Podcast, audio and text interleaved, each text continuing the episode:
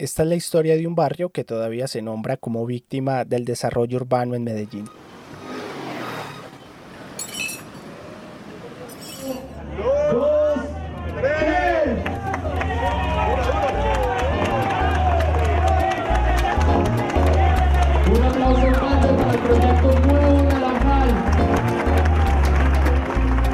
Una noche de enero de 2014. Escuchamos los sonidos de un evento social en el que estuvieron presentes varias personalidades de la administración pública local.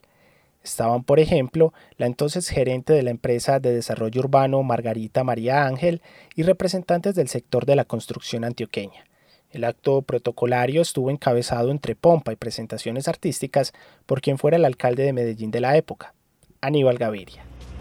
Y ese tiene que seguir siendo entonces un reto para que con tenacidad, con innovación, con unidad y con coherencia sigamos construyendo proyectos como el nuevo Naranjal para construir la nueva Medellín, una Medellín en la que haya más igualdad.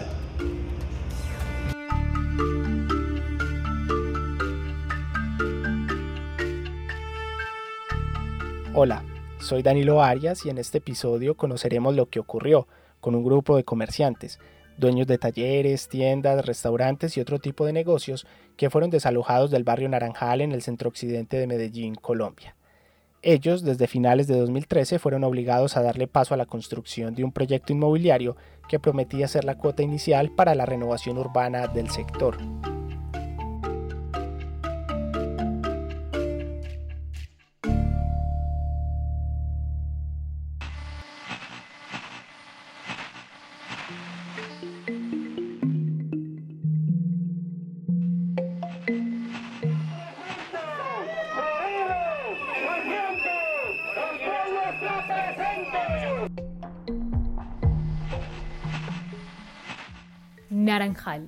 Circunstancias de un éxodo.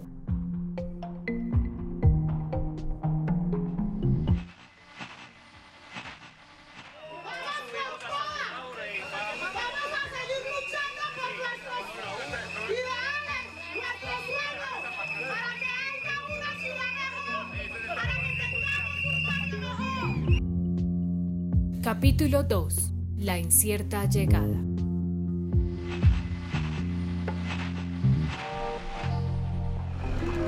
Naranjal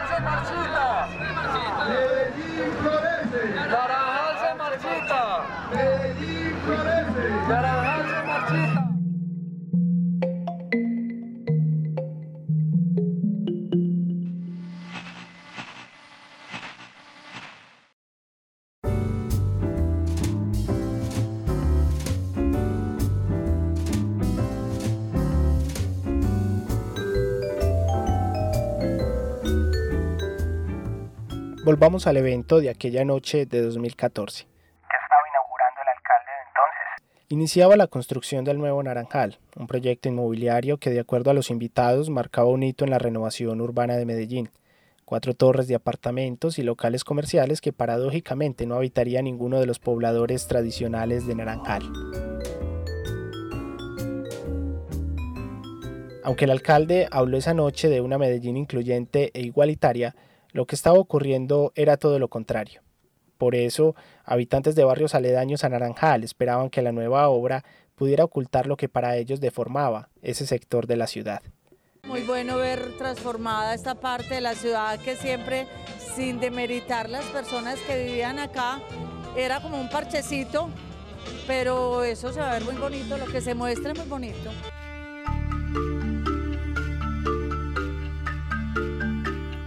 En el episodio anterior conocimos parte de la conformación e historia de Naranjal, un barrio de talleres de mecánica, parqueaderos y bodegas de reciclaje que no tuvo un desarrollo similar a otros barrios de su comuna y por eso fue destinado a un plan parcial de renovación por medio de una intervención que inició a comienzos del año 2000. Pero al margen de la pomposa inauguración que hemos venido escuchando, voces de oposición se preguntan por los modos de habitar la ciudad.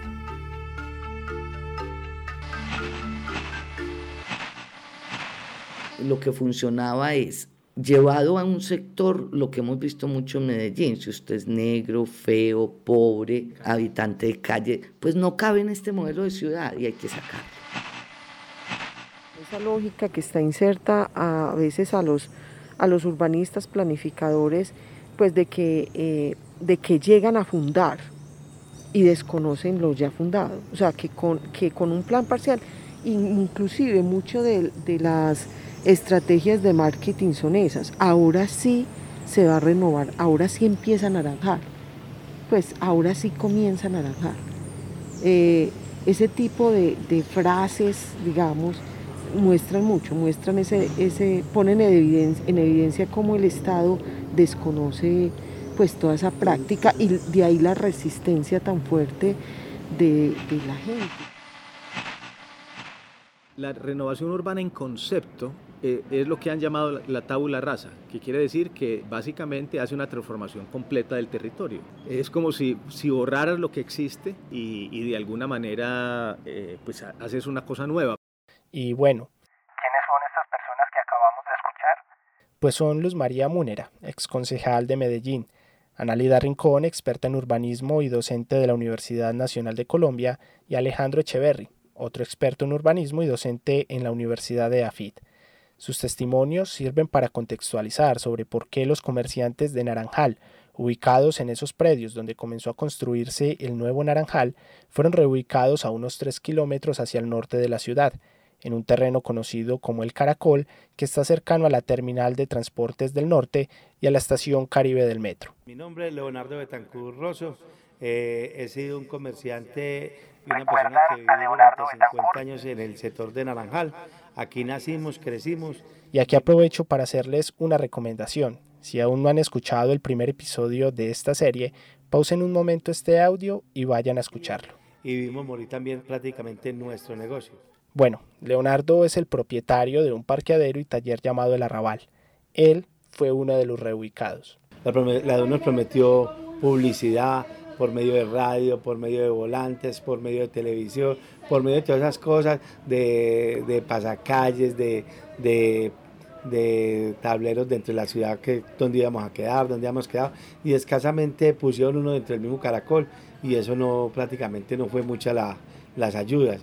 Desde 2014 el caracol fue tomado en arriendo por la empresa de desarrollo urbano EDU, operador del plan de renovación urbana de Naranjal según Leonardo, a partir de allí empezaron una serie de promesas incumplidas por parte de la entidad sobre la apertura y mejoramiento de los accesos al lugar ubicado sobre arterias viales como la autopista norte y la avenida regional. A nosotros, el señor Julián Barriento y Marca Marita Ángel, cuando nos dan la plata para salir de Naranjal, nos lo dicen muy claro. Esto que le estamos dando, esta plata que estamos dando, no es, que le estamos dando porque ustedes eh, se la gasten, es para que ustedes se los tengan por lo menos durante un año mientras que los negocios vuelven y cogen eh, clientela y vuelven y cogen esas garantías que ustedes necesitan allá. Pero empezó a pasar el tiempo y muchos comerciantes nunca pudieron recuperar la clientela ni las dinámicas que llegaron a tener cuando estaban en Naranjal.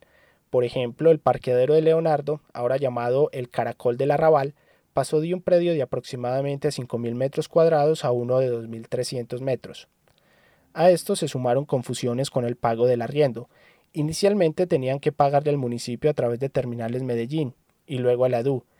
Esta fue la cuota inicial para un segundo y definitivo desplazamiento en lo que fue la incierta llegada al Caracol. La gente dio el brazo a torcer muy rápido porque es que la DU, la nos engañó de todas formas como quiso. Terminales nos cobraba el arriendo, la mayoría de la gente cumplía con su arriendo. Terminales, eh, la DU le quitó esa administración a terminales y la cogió directamente él, que porque se le iba a dar a otra entidad, que resulta que nunca se la dio a nadie, se quedaron con ella ellos y nos decían que ellos nos iban a informar dónde íbamos a consignar la plata. El mecánico o las personas que trabajamos en este gremio hacen plata y si no hay a quien, como dices dicho, inyectársela, se la gasta. Esa persona se le vuelve plata de bolsillo, como dices dicho. Y eso pasó, entonces la DU, la DU hizo eso como estrategia que nos obligó a que nosotros no le pagáramos. Y cuando él ya quiso cobrar, se dio cuenta que la mayoría de la gente le debía más de un año, año y medio, dos años. Todos le debíamos, porque ninguno consignábamos. Yo, unos, unos realmente buscábamos dónde podíamos pagar, ellos decían que en una parte, que en la otra, pero nunca concretaron bien con nosotros como inquilinos donde pagábamos. Cuando para finales de 2018 empresas varias como propietario del Caracol lo solicitó, ni la EDU ni los comerciantes lograron ponerse de acuerdo sobre un nuevo lugar en el cual reubicarse, por lo que salieron definitivamente de allí con una indemnización y sin soluciones claras para su futuro. El único que logró permanecer allí a partir de acciones legales fue Leonardo con su parqueadero. Pero en un momento volveremos con su historia, porque quizá algunos de ustedes están haciendo esta pregunta. ¿Por qué de una reubicación prometida por máximo un año mientras se construía Nuevo Naranjal ya corrían cuatro sin que la oficialidad ofreciera solución alguna? ¿Qué pasaba en esos años en el barrio?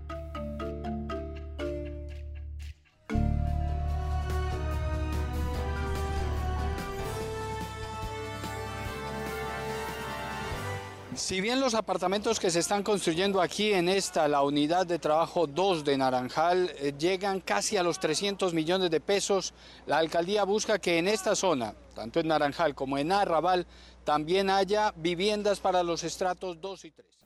Entre 2014 y 2018, mientras en el Caracol los comerciantes exigían mejores condiciones y buscaban lugares a los cuales trasladarse ante el pedido del predio, en Naranjal sus habitantes luchaban por la permanencia en el sector, especialmente luego de ver con sospecha la experiencia no tan exitosa que estaban teniendo quienes ya habían sido reubicados. E, e, el hecho de que se hubiera iniciado eh, la renovación sin, sin, sin, haberle dado soluciones a la gente hace que, que, que el, barrio fue, el barrio fue prácticamente partido en dos. Al ser partido en dos, más toda la propaganda que se hizo en la época de Aníbal y de, Margarita No, es que ya compramos todo naranjal. No, es que ya eso está todo tumbado. Mucha gente al leer esas noticias o escucharlas en la radio verlas en televisión, empezó a creer que en realidad naranjal ya no existía. Entonces muchos de los clientes que venían a naranjal dejaron de venir. Eh, parte de, los talleres que estaban en la unidad de veterinaria urbanística 2 y 3, pues ya no están. Tampoco quedaron reubicados en un solo sector como, como debe haber sido hecho, eh, sino que quedaron dispersos por todas partes, o sea, son refugiados, gente que sale a refugiarse en otras partes de la ciudad donde van a llegar a, a enfrentarse a unas comunidades que no los van a querer, a unas comunidades donde existen los llamados combos con sus vacunas y sus cosas, eh, o sea, una serie de, de, de, inconvenientes que hacen que, que uno pierda la seguridad y pierda la garantía de que su negocio ser tan rentable como estaba en una parte donde, donde estábamos ya acreditados y, y, afamados porque era un barrio de mecánica automotriz. Como lo explica Federico Aguilar, uno de los líderes comunitarios del barrio, la falta de soluciones efectivas que debieron pensarse desde el inicio para los antiguos habitantes no solo lo fragmentaron, sino que profundizó las dudas sobre la pertinencia y la forma de desarrollar la renovación urbana. Mientras avanzaban los trabajos sobre el terreno en el que se ubica Nuevo Naranjal, se empezaron a adquirir otros predios del barrio y continuaron las disputas entre las exigencias de compensaciones justas y derechos como el trabajo, la vivienda y el deber de la administración municipal por ejecutar el mandato que supone un plan parcial de renovación. En estos procesos donde hay intereses encontrados entre la comunidad y el Estado por un territorio, la gestión es, como lo explica el arquitecto Carlos Montoya, fundamental. Gestión es articular esa triada es esa tríada, esa darle un solo cuerpo coherente, que ninguno de los polos se incline sobre el otro. Y cada polaridad de esa tríada, la comunidad, el Estado y el territorio, cada uno impone un principio. Si hay gente, el principio es participación comunitaria. Pero yo inclusive en mis desarrollos le puse apellido, participación comunitaria para discutir condiciones de permanencia. O sea, uno no va a participar, uno no reúne la gente en Naranjal, sino vamos a hablar de dónde, cómo vamos a quedar aquí. A la falta de una efectiva inclusión comunitaria y al crecimiento de las tensiones con la administración municipal en proceso de adquisición predial y en algunos casos de reubicación, se sumó una profunda desconfianza ante el manejo de lo único que había sido intervenido.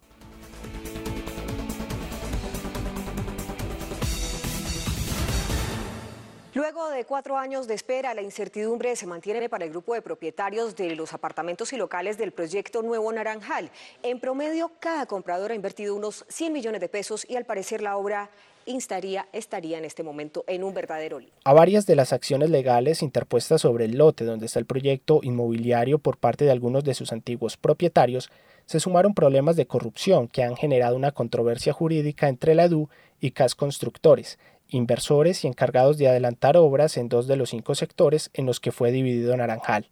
En abril de 2021, Wilder Echavarría, gerente de la EDU durante la administración del alcalde Daniel Quintero, explicó algunos detalles de este proceso jurídico.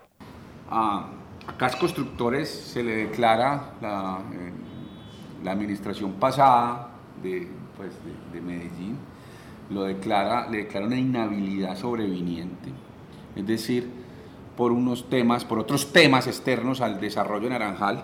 Eh, y a la representante legal y a la empresa le declaran una inhabilidad porque ya había sido sancionada de manera pecuniaria y fiscal y, penal a los representantes legales de estas empresas. Entonces, eh, utilizan la, figura jurídica de esa inhabilidad y, los, digamos, los retiran de este proyecto. Ahí se suspende el proyecto. Para mí esa suspensión es bastante crítica porque la empresa de desarrollo urbano no tiene grandes recursos para terminarlo por cuenta propia y cumplirle a, la, a, la, a, a los que creyeron en el proyecto, a los compradores del proyecto. Paola Fernanda Solarte, quien para 2014 era representante legal de CAS, estuvo implicada en el escándalo multinacional de Odebrecht por irregularidades en la adjudicación del contrato Tunjuelo Canoas en el departamento de Cundinamarca. Además, desde diversos sectores ciudadanos, siempre se cuestionó la idea de que CAS, una empresa especialista en la construcción de vías, fuera la elegida por la EDU para desarrollar edificios residenciales. Pero más allá de lograr destrabar el lío legal sobre los predios, las diversas situaciones ocurridas sobre este plan piloto de renovación llevan a reflexiones más profundas sobre los modelos y normas a través de las cuales se implementan estas transformaciones territoriales. Estos, en esencia, delegan una responsabilidad estatal en agentes privados, convirtiendo el proceso en un negocio donde la rentabilidad está por encima de algunos derechos fundamentales de los habitantes. Yo creo que el Estado, obviamente, en ciertos momentos puede actuar como casi como agentes económicos, porque promotores, ¿cierto? Eh, el problema para mí es cuando el Estado se desdibuja en términos de Estado social de derecho y, realmente se convierte en un agente económico inmobiliario que no, que pierde su razón de ser como, como, como Estado social de derecho, ¿cierto? Y se le olvida que no es un agente económico en sí mismo, sino que es especialmente una, un, pues, un actor que debe sobre todo orientarse por los derechos fundamentales, porque es que ese es la, el, principio fundamental del Estado, como está contemplado en la Constitución.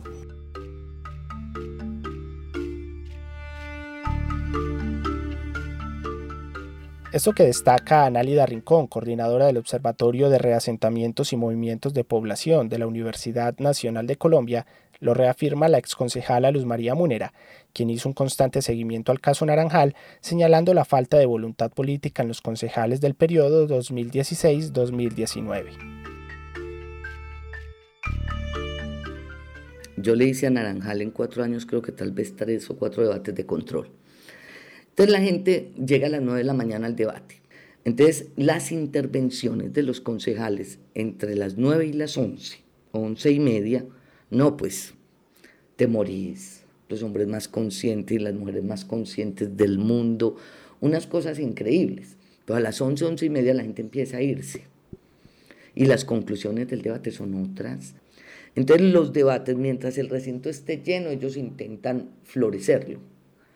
Pero la gente nunca se queda para ver la votación, ni para ver las intervenciones finales.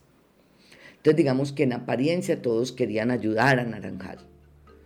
Pero cuando tuvimos que votar asuntos que tenían que ver con Naranjal, los votos siempre fueron negativos.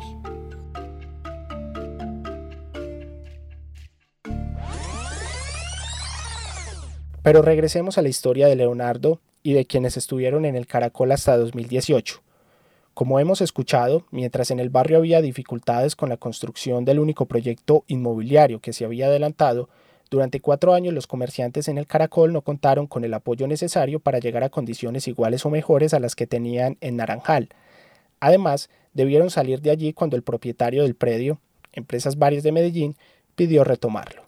Hoy por hoy nadie confía en la DU, nadie cree en la DU, nadie da un peso por, por este proyecto, como dice el dicho. Porque, mire, toda la gente que estuvo en el caracol del médico boliviano, hoy por hoy está dentro del mismo Naranjal, trabajando en la calle. Estas personas trabajan hoy por hoy porque otro compañero le arrendó donde guardar la herramienta y ellos trabajan en la calle. Entonces toda esa gente volvió a Naranjal. Los, los, los únicos que no han vuelto a Naranjal es el vehículo pesado porque no tiene cabida. Un carro grande aquí no cabe en este momento. Entonces hoy por hoy casi que lo puedo decir porque tengo contacto con ellos, están aguantando hambre donde hoy por hoy trabajan. Ellos están por los lados de Acevedo, donde realmente no hay forma de entrar carros grandes fácil.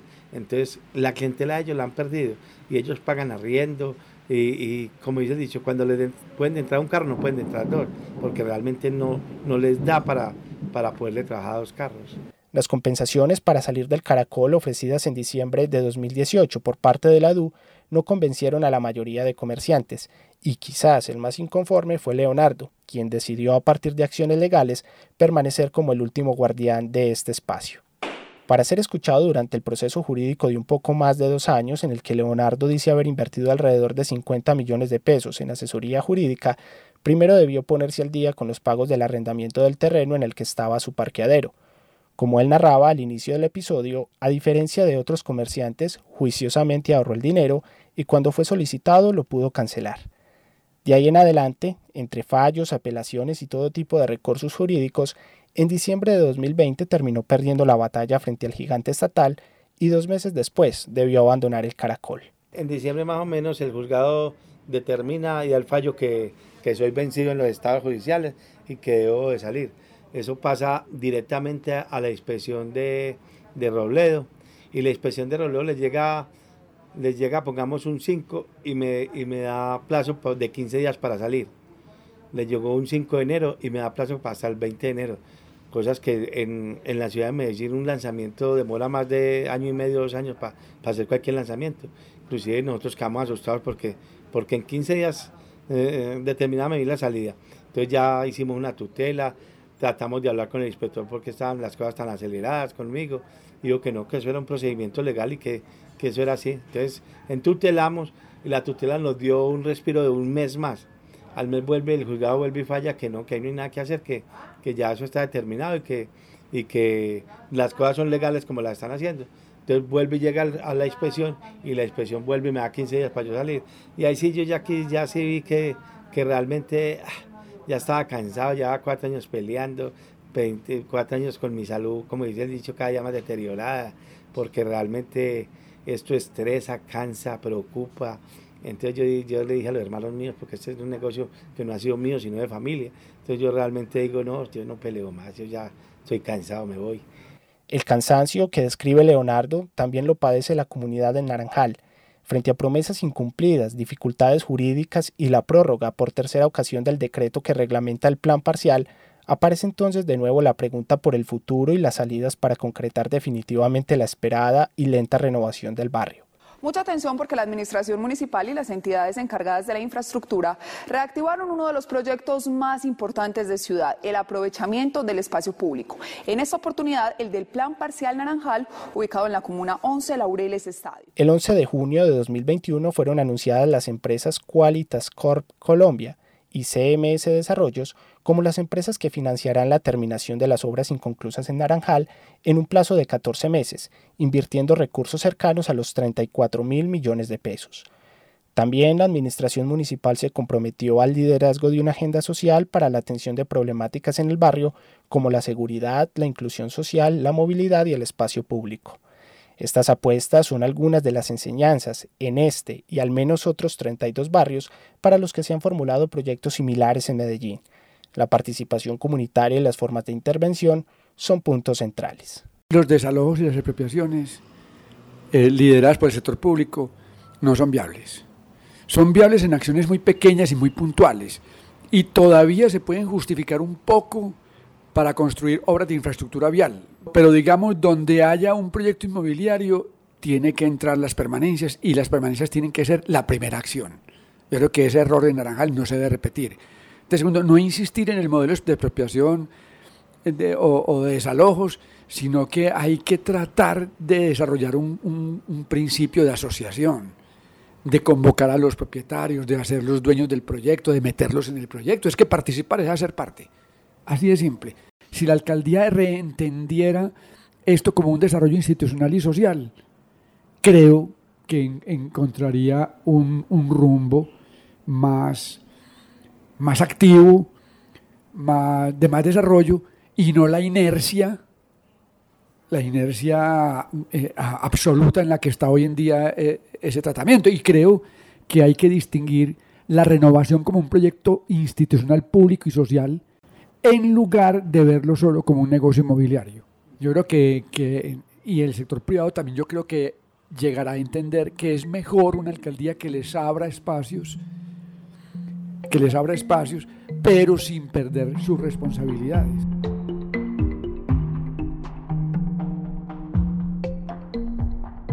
Mientras tratan de enmendarse los errores del proceso, muchas otras personas como Leonardo hoy ven en Medellín cómo obras diseñadas para el progreso de la ciudad no suponen el suyo.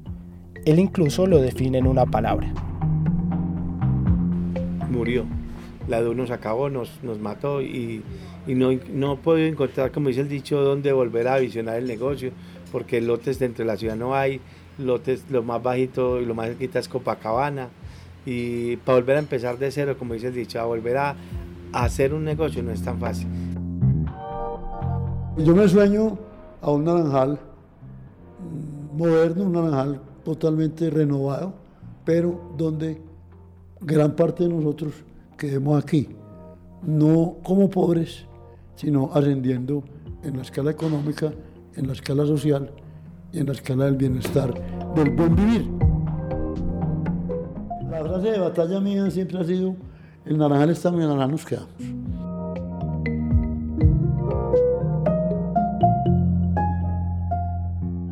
Aquí termina este segundo y último episodio de Naranjal, Circunstancias de un Éxodo.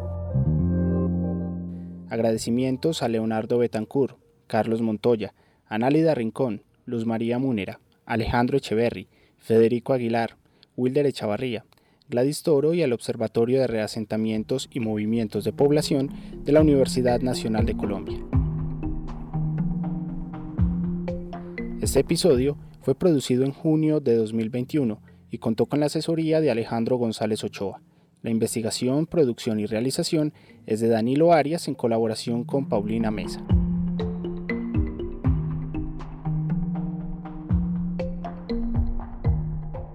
En este episodio escuchamos fragmentos de video sobre la inauguración del proyecto Nuevo Naranjal, producidos por la empresa de desarrollo urbano y publicados en enero de 2014, así como de los noticieros Hora 13, de sus emisiones 9 de julio y 21 de octubre de 2014, Teleantioquia Noticias en su emisión del 26 de abril de 2019 y Noticias Telemedellín en su emisión del 11 de junio de 2021.